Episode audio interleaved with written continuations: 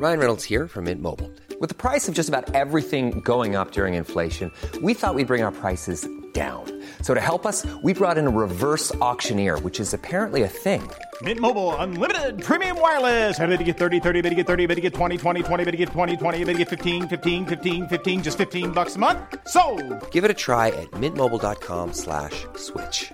$45 upfront for three months plus taxes and fees. Promo for new customers for limited time. Unlimited more than 40 gigabytes per month. Slows. Full terms at mintmobile.com. Tonspur. Der Hörbuchtalk mit Dirk Kaufitz.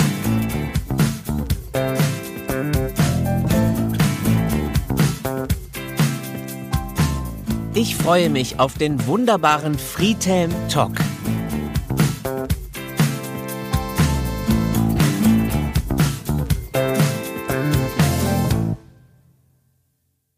Und da bin ich wieder mit einer brandneuen Folge von Tonspur, dem Podcast, in dem es um das Auditive geht. Genauer gesagt um Hörbücher, Hörspiele und die Sprecherzunft. Und wenn man schon mal von der Interpretenzunft spricht, kommt man um einen Namen eigentlich nicht herum. Friedhelm Tock. Er hat uns unter anderem die schönsten Agatha Christie Lesungen beschert oder aber die erfolgreiche Kinderbuchreihe Ella. Außerdem ist er die deutsche Stimme des diabolischen Imperators in Star Wars. Ich habe ihn anlässlich unserer Hörbuchproduktion Das Ende der Bücher von Octave Usan getroffen und als alter Star Wars-Fan musste ich die Gelegenheit beim Schopfe packen. Freut euch auf Friedhelm Tock.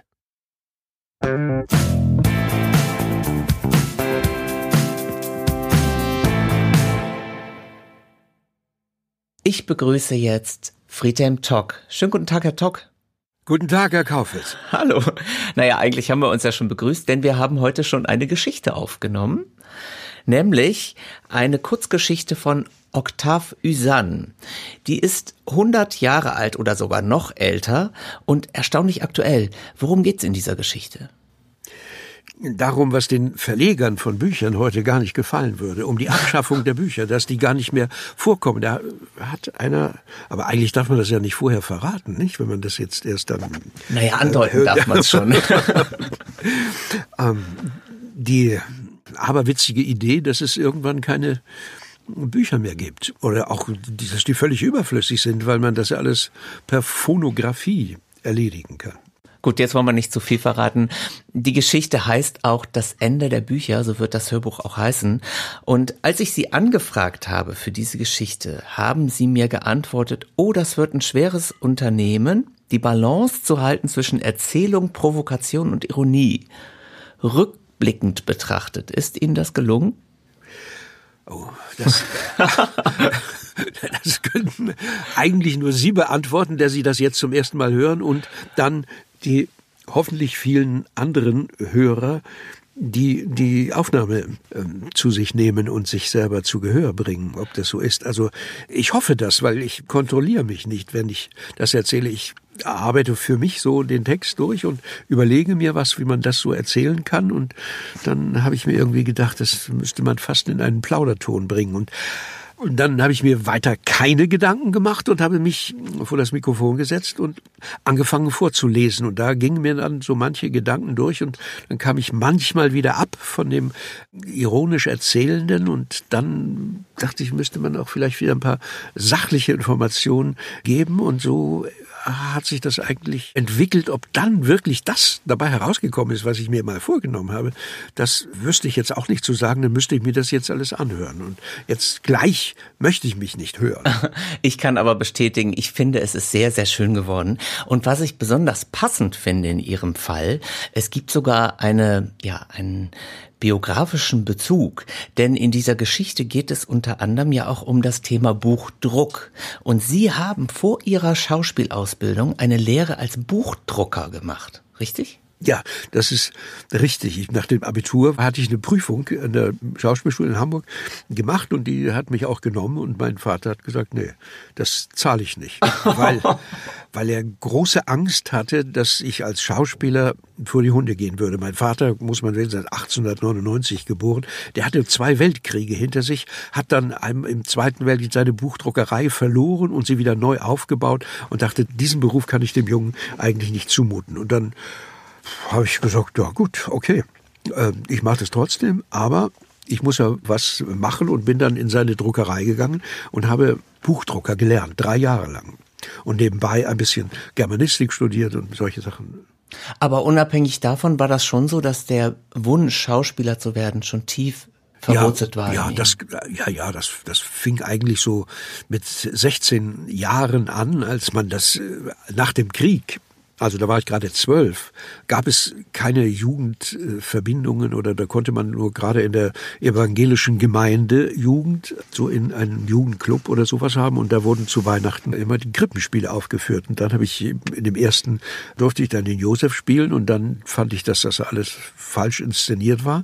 Und dann habe ich Josef gespielt und die von da an die Krippenspiele selber inszeniert und dann kam ich dann auf den Einfall in, an meiner Schule, im Gymnasium in Harburg, eine Schauspielgruppe zu gründen. Und da haben wir dann alles Mögliche aufgeführt. Also für Molières Geizigen von Hans-Henny Jahn, den neuen Lübecker Totentanz und so viele. Ernst Wiechert, das Spiel vom deutschen Bettelmann und sowas. Und das äh, funktionierte eigentlich im Grunde sehr gut. Und da war es mir eigentlich klar, ich möchte Schauspieler werden. Und äh, bin dann eigentlich dann nie mehr auf eine Schauspielschule gekommen, weil ich musste also diese drei Jahre lernen und habe dann so einmal in der Woche bei einem Konzertsänger ein bisschen Sprechunterricht und ein bisschen Rollenstudium gemacht. Und dann äh, habe ich eine, eine, Prüfung abgelegt, also vor der paritätischen äh, Prüfungskommission. Und da bin ich erstmal durchgefallen. Und da bin ich nochmal wieder hingegangen. Und dann äh, äh kam ich durch und fand mein erstes Engagement in Flensburg.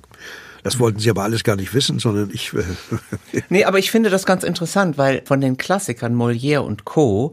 versuche ich jetzt mal den Bogen zu spannen. Also Sie haben dann, haben Sie ja gerade schon gesagt, auf allen möglichen großen Theaterbühnen gestanden in Deutschland, Münchner Kammerspiele und das Schauspielhaus in Hamburg waren darunter. Aber Sie haben auch in den großen deutschen Unterhaltungsformaten im Fernsehen mitgewirkt. Also das Traumschiff, der Landarzt, unser Charlie. Ich stelle mir die Frage, gibt es für einen Schauspieler irgendwann in der Karriere diese Frage oder die Entscheidung entweder oder, also entweder die großen Klassiker, die, die große Literatur oder Unterhaltung? Oder stellt sich die Frage eigentlich nie? Nein, also jedenfalls nicht für mich. Die Frage ist eigentlich äh, die Frage nach der Lust. Und die Lust, etwas darzustellen und etwas zu spielen, auch nicht nur darstellen, sondern auch spielen. Man spielt ja mit einer Figur, die man erfunden hat oder die man gelesen hat, die also entweder ein Stück von Shakespeare oder oder eine äh, Boulevardkomödie oder eben auch eine sogenannte Soap, also was ich auch gemacht habe, ein Dreivierteljahr, wo alle Leute gesagt haben, du bist du wahnsinnig, du kannst doch nicht vom Schillertheater kommend äh, so eine Soap machen. Und das habe ich dann aber gemacht. Julia Wege zum Glück hieß das Zeugs. Nur das hat unglaublichen Spaß gemacht. Hat man, äh, also man dreht heute eigentlich am Tag drei bis fünf Minuten Film, Sendezeit oder Spielzeit. Und wir haben 60 Minuten gedreht. Und das äh, ist eigentlich gar nicht zu schaffen, weil den, den, wie soll man den Text äh, oder wann soll man den dann überhaupt lernen? Und ich hatte mir eigentlich gedacht, was steckt hinter dieser sogenannten Soap? Was haben denn die Commedia dell'arte Leute gemacht? Die haben sich eine Geschichte vorgestellt und haben gesagt, die ist so und so und so. Da ist ein Liebhaber, ein Vater, ein Großvater, Kinder und so ein paar Frauen noch dabei und die haben irgendeinen Konflikt oder auch nicht. Und dann haben sie sich das so aufgeschrieben und haben gesagt, ah, das passiert dann da und dann da. Und dann haben sie losgelegt und haben den Text einfach erfunden oder ihn gespielt. Und das dachte ich, das könnte man da überführen. Und das habe ich dann auch gemacht oder durchgesetzt. Und das funktionierte. Also natürlich war man vorbereitet auf den Text, aber es ging eigentlich in der Hauptsache jetzt komme ich nur auf die Frage wieder zurück, um den Gehalt oder den Inhalt von so einer Szene und von dem, was so eine Figur ist oder bedeuten kann und so. Ich meine, wenn man jetzt eine Figur von Shakespeare nimmt, also Macbeth oder so, was ist da alles drin? Der ja übrigens auch sehr soapig ist. Shakespeares Stücke sind ja auch, ja. haben einen hohen Soap-Anteil. Ja, ja. Das hat wesentlich mit dem sogenannten Volkstheater zu tun. Und da kommt es ja auch zum Teil her. Sie haben ja dann wirklich ein breites Spektrum abgedeckt. Jetzt rückwirkend betrachtet, Sie sind ja jetzt schon zwei, drei Jahre dabei. Haben Sie so das Gefühl, dass Sie das als Schauspieler erreicht haben, was Sie als junger Mensch sich erhofft haben? Also ein Stück davon, ein Stück davon. Ich hatte mir eigentlich gar nichts erhofft, sondern ich wollte das, ich wollte spielen. Aber was ich eigentlich spielen wollte oder was das eigentlich bedeutet, wenn ich auf eine Bühne gehe oder zu Leuten hingehe und denen eine Geschichte erzähle oder sie vorspiele, das wusste ich gar nicht, was daraus wird. Und da bin ich dann eben sehr bald auf so Leute wie Hübner und Zadek gestoßen, die das Theater in den 60er Jahren verändert haben. Und es wurde da ein ganz anderes Theater gespielt oder gemacht, als ich es in den ersten beiden Jahren in Flensburg gespielt habe und dazu angehalten, wo ich im Grunde auch ziemlich unglücklich war und fast schon wieder dabei war, das aufzugeben. Aber ich konnte das gar nicht. Mir fiel auch für mich selber eigentlich gar nichts ein, weil also Lehrer zu werden oder noch weiter in der Sprache zu forschen, das fand ich auch alles zu wenig. Ich habe auch nicht wirklich Lust, was zu schreiben oder aufzuschreiben. Alles, was an Geschichten oder an Erfindungen oder Fantasien in mir vorgeht, das möchte ich darstellen, sozusagen.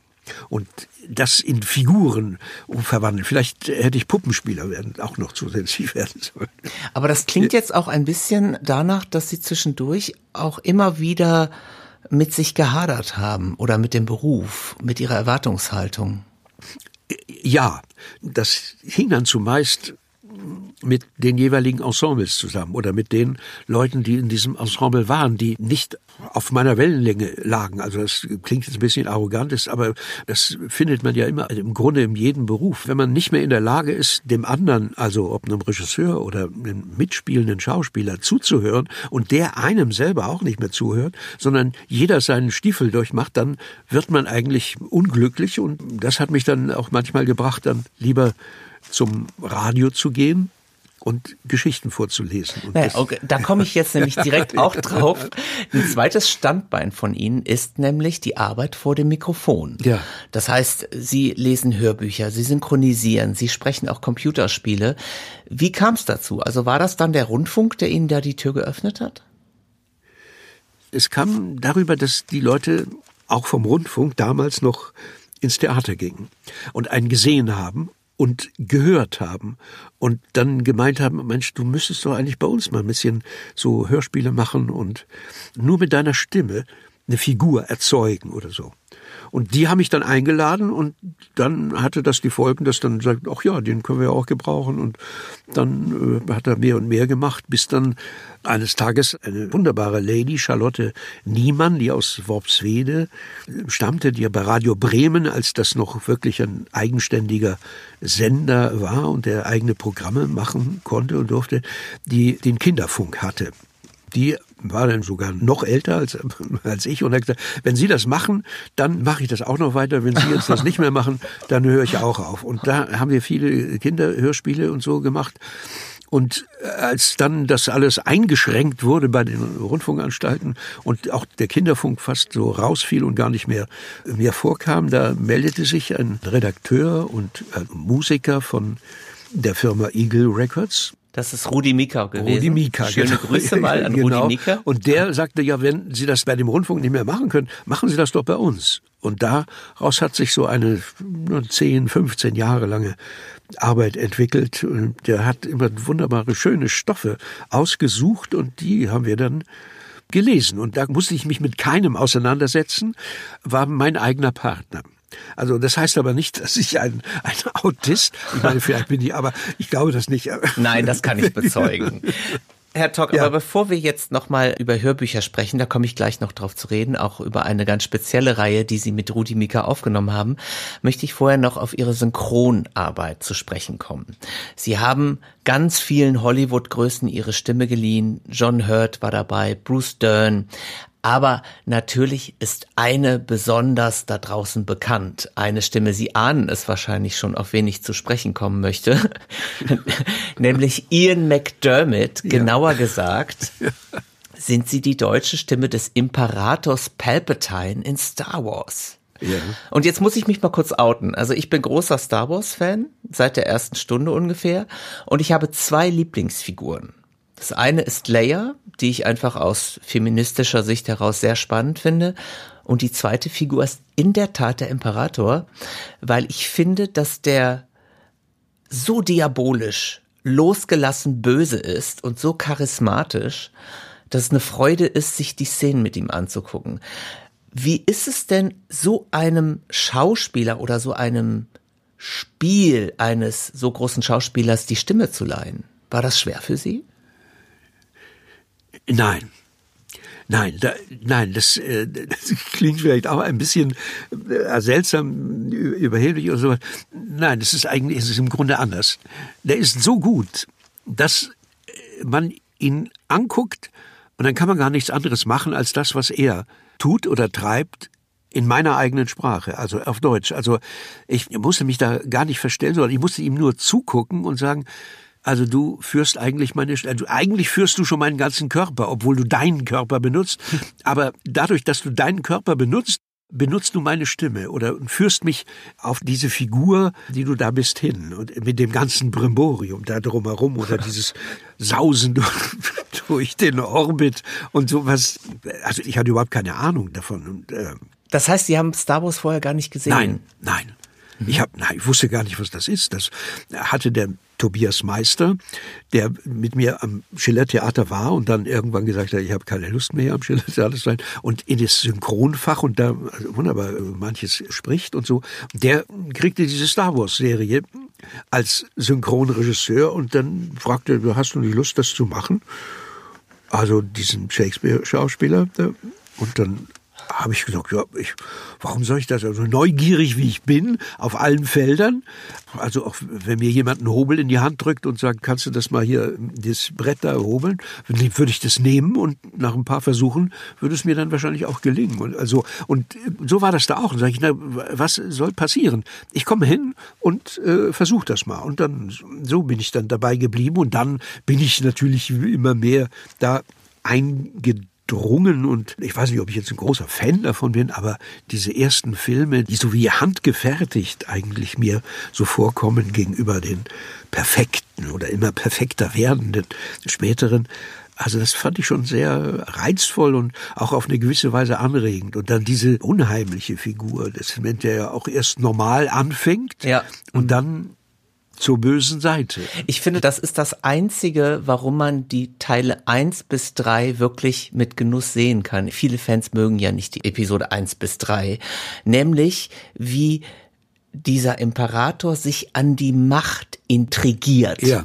Das, das macht Spaß, dazu ja. zu gucken. Ja, ich meine, das Aberwitzige ist ja noch, dass man bei den ersten Synchronisationen gar nicht daran gedacht hat, dass das eine Figur ist, nicht? Ein und derselbe Schauspieler. Man hat gedacht, es sind zwei verschiedene Schauspieler. Wahnsinn, ja. Und hat das ursprünglich auch mal so synchronisiert, bis dann der, der Tobias sagte, du hast, ist ja ein völliger Blödsinn, wir müssen das normal machen, das, das bist ja du, die dunkle Seite. Was haben Sie denn gedacht, als es jetzt hieß, dass der Imperator zurückkehrt? Im letzten Star Wars ist er ja noch ja. mal als sein eigener Klon wieder aufgetreten. Ich denke, so viel darf man verraten. Ja.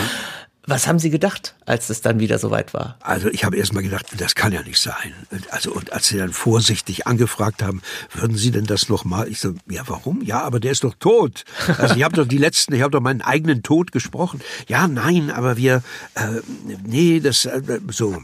Und dann die Amerikaner halten ja immer die Sachen furchtbar geheim, dann wurde das Stück für Stück ohne jeden Zusammenhang, Satz für Satz aufgenommen und ich wusste manchmal gar nicht, was ist die, in welcher Position befindet er sich dann? Was, was ist die Situation? Welches ist die Szene? Sondern er äußert sich dann dazu. Also da habe ich dann irgendwie gedacht, ihr übertreibt es aber auch mit euren, mit euren Geheimnissen hier langsam. Gut, und ich habe das dann gemacht und die waren, irgendwie waren sie dann alle verblüfft und sagen, ja, aber das stimmt, trifft genau zu, du hast gar nichts gesehen, eigentlich, aber das ist völlig richtig oder so. Aber wahrscheinlich hatte ich dann ein bisschen was von dieser Figur, na weiß ich nicht, inhaliert oder, oder die Droge Palpatine war in mir, in mir drin. Und eines mit der lustigsten in diesem Zusammenhang, meine, ich habe auch noch Enkelinnen, die so um die 25, 27 sind und die leben in der Wormser Gegend das heißt die andere in Glasgow. Und wir sind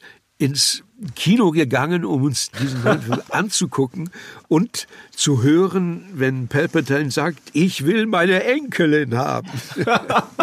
und da saßen die beiden auf der Bank, ja.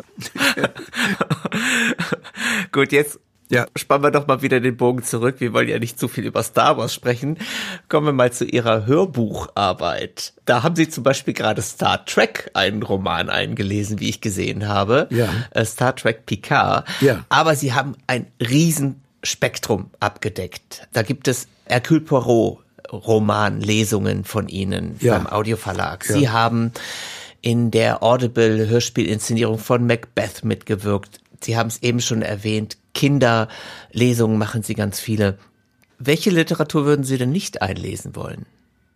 Es gibt gar keine, weil ich immer, also den, meine, vielleicht würde ich so ein bisschen, also schlechte pornografische Literatur, würde ich sagen, aber schlechte, sondern nur, es gibt ja auch gute.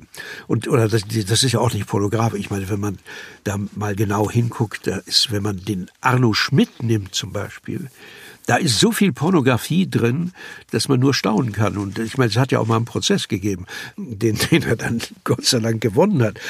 Das nee, heißt, also, die Arbeit am Text ist eigentlich der Urschauspieler in Ihnen, der liebt die Arbeit am Text und macht ja, da gar keinen Unterschied. Ja, aber ich würde den dann auch, also wenn was fange ich damit an? Also ich meine, man, das ist jetzt auch wieder ein bisschen überheblich, aber also wenn ich Bildhauer wäre und jetzt finde ich ein Stück Holz und da gibt es in mir, nur ich kann es leider nicht, die Lust, das so zu formen, bis daraus eine Figur entsteht. Ob das nun ein Tier ist, ein Mensch ist oder, oder eine Welle oder eine Wolke oder eine Sonne oder ein Mond, das ist egal. Aber ich sehe das und dann muss ich damit was anfangen. Und so geht es mir im Grunde mit Texten. Es gibt ganz, also nur wenn sie doof sind und wenn man sagt, ja, also okay, das kann ja eigentlich jeder lesen, dann finde ich das nicht so interessant. Und wie flexibel Sie auf Texte eingehen können, zeigt nämlich eine ganz charmante Besetzung, die Rudi Mika gemacht hat. Sie lesen nämlich die Ella Kinderbuchreihe. Jetzt muss man dazu sagen, für die, die es da draußen nicht kennen, Ella erzählt aus der Ich-Perspektive ihre Geschichten und Ella ist ein ungefähr achtjähriges Mädchen. Ja ich möchte ihre Schauspielkunst nicht in Frage stellen, aber ich finde es nicht so naheliegend, sie jetzt für ein achtjähriges Mädchen zu besetzen. Wie kam es denn dazu? Das war eine schlichte Entscheidung von Rudi Mika, der gesagt hat, ich habe da also ein Kinderbuch das geht ja weit, also wenn man das mal gelesen hat oder zugehört hat, das ist ja das finnische abenteuerliche Schulproblem. Da wird das finnische Schulwesen wird da aufgesplittert und das müssten wir hier unsere äh, Schulverwaltungen sich anhören, wie das also hochgenommen wird von dem Pavela, der das geschrieben hat und selber Lehrer war wie da ein Lehrer auch in seinen Schwierigkeiten und seiner schlechten Bezahlung und wie er unterdrückt wird da und dann trotzdem immer weiterkommt und das ist schon einfach toll. Also ja, ich meine, es ist noch nicht die direkte Antwort, wie es dazu gekommen ist und ich habe da gar nicht drüber nachgedacht. Ich habe auch nicht erst gedacht, ist das ein Mädchen oder ist das ein Junge oder so. Das war mir auch vollkommen egal. Ich habe die eigentlich auch mehr als Jungen empfunden, aber dann auch wieder in dieser Zurückhaltung. Es sind ja auch ein paar Jungs dabei, so von besonders Intelligenten und dann etwas weniger Intelligenten, die aber dann doch wieder in bestimmten Bereichen weiterkommen oder sich weitertreiben. Und die Überpointe ist ja, dass diese Klasse immer die dritte Klasse, die zweite Klasse bleibt und nie versetzt wird, weil sie ihren Lehrer nicht allein lassen wollen. Die möchten lieber immer bei diesem Lehrer bleiben und wenn der nicht die nächste Klasse nehmen kann, dann bleiben sie eben einfach drunter. Mhm. Ja. Aber ich kann es bezeugen, es funktioniert. Und ich finde das ein sehr schönes Beispiel, dass man auch als Hörer diesen Transfer leisten kann, dass man auch gar nicht daran irgendwie zweifelt, dass da jetzt ein älterer Herr eine Achtjährige liest. Das funktioniert und das finde ich eigentlich auch ein sehr schönes Zeichen, was Hörbücher und was das Hören vermögen.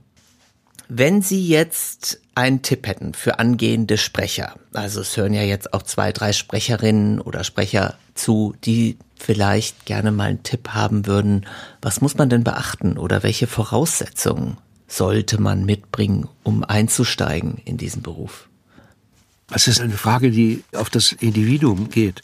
Ich meine, man müsste bei sich selber nachfragen, was möchte ich eigentlich? Möchte ich was spielen, also mit meinem Körper, darstellen, oder möchte ich das alles, was ich spielen möchte, was ich äußern möchte und darstellen mit Händen und Füßen und Kopf und, und Stimme und, und Geräuschen, könnte ich das konzentrieren nur auf die Stimme.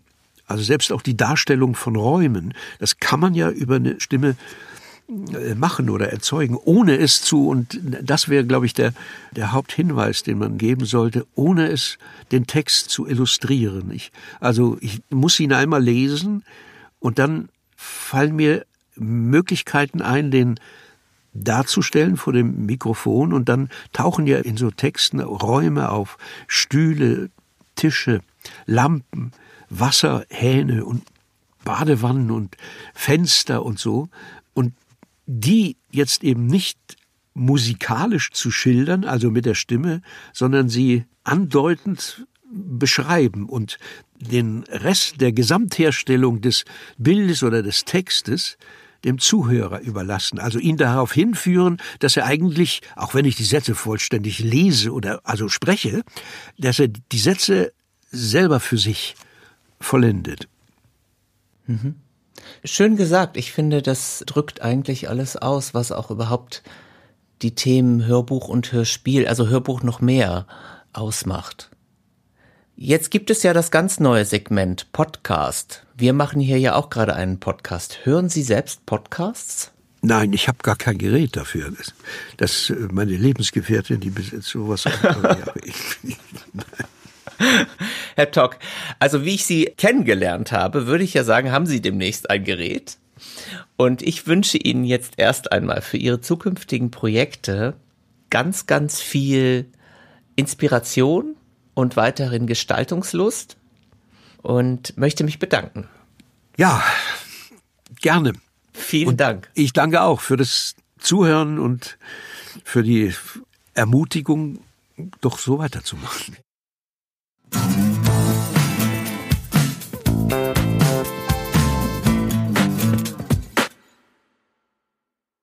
Das war der großartige Friedhelm Tock. Vielen Dank noch einmal für das Interview.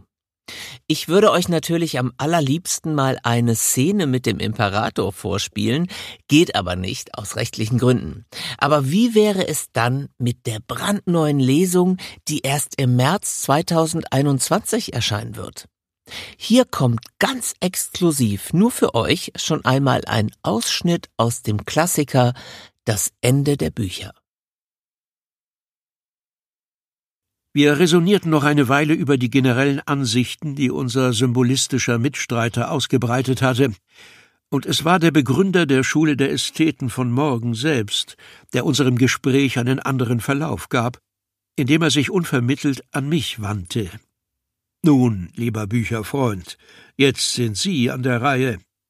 Sagen Sie uns, wie es in hundert Jahren um Literatur, Literaten und Bücher bestellt sein wird wo wir heute Abend schon nach Belieben die Gesellschaft der Zukunft entwerfen und jeder von uns einen hellen Strahl in die Finsternis künftiger Jahrhunderte schickt.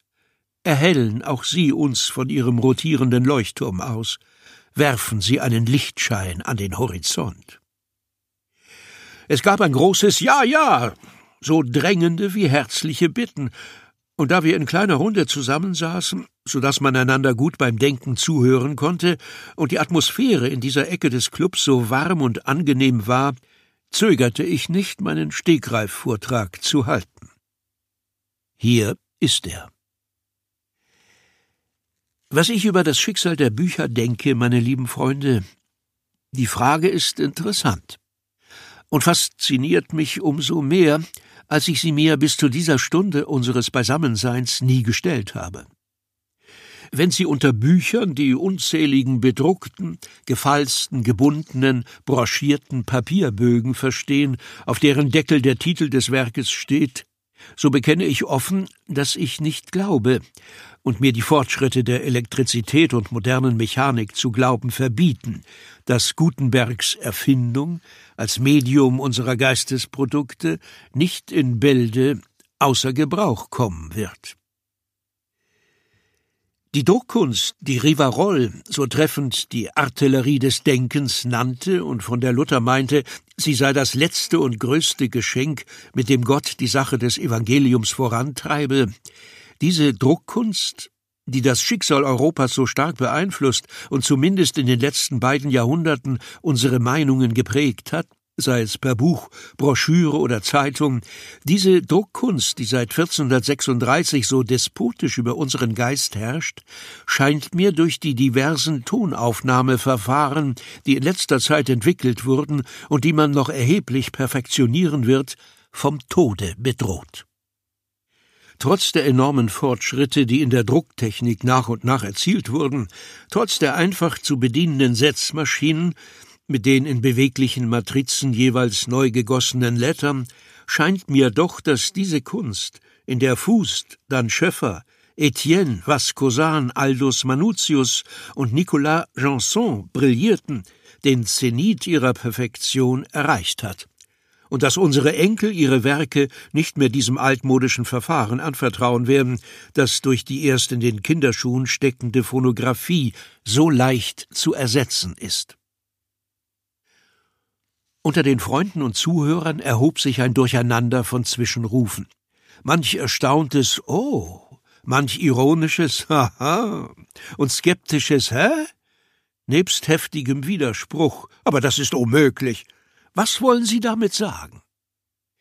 Ich hatte einige Mühe, wieder zu Wort zu kommen, um mich in Ruhe zu erklären. Das Ende der Bücher von Octave Usanne erscheint im März 2021 im Argon Verlag, die dazugehörige Buchausgabe bei Favoritenpresse. Weitere Infos findet ihr in den Show Notes. Ihr könnt mir auch mailen unter tonspur.argon-verlag.de und ihr könnt diesen Podcast gern weiterempfehlen oder weiter verfolgen, indem ihr ihn zum Beispiel abonniert. So, an dieser Stelle käme jetzt meine Ansage für die nächste Episode, wer mein Gast wäre. Und normalerweise hätte ich euch jetzt Heike Dine Körting angekündigt. Wir hatten nämlich für diese Woche schon einen Aufnahmetermin. Aber, wie ihr wisst, da draußen ist Corona und es geht wieder richtig los. Deswegen habe ich zwei Nachrichten für euch, eine gute und eine schlechte. Ich beginne mal mit der schlechten. Wir haben uns ganz spontan entschieden, dass wir nach dieser Folge hier Schluss machen mit der zweiten Staffel und erst einmal in eine längere Pause gehen. Die gute Nachricht ist, und damit müsst ihr vielleicht nicht ganz so enttäuscht sein, die gute Nachricht ist, wir kommen im Frühjahr 2021 mit der dritten Staffel. Und dann endlich wird es hoffentlich auch ein Gespräch mit Heike Dine Körting geben. Ihr wisst, ich habe euch auch ein Interview versprochen mit den Parlando-Verlegern Waltraud und Christian Brückner. Auch das ist nicht aufgehoben, sondern nur aufgeschoben. Ich hoffe, dass ihr das versteht. Wir möchten natürlich, dass es allen gut geht. Deswegen sage ich jetzt erstmal vielen Dank für euer Ohr. Bleibt gesund, achtet auf euch und eure Mitmenschen und bis zum Frühjahr. Tschüss, euer Dirk.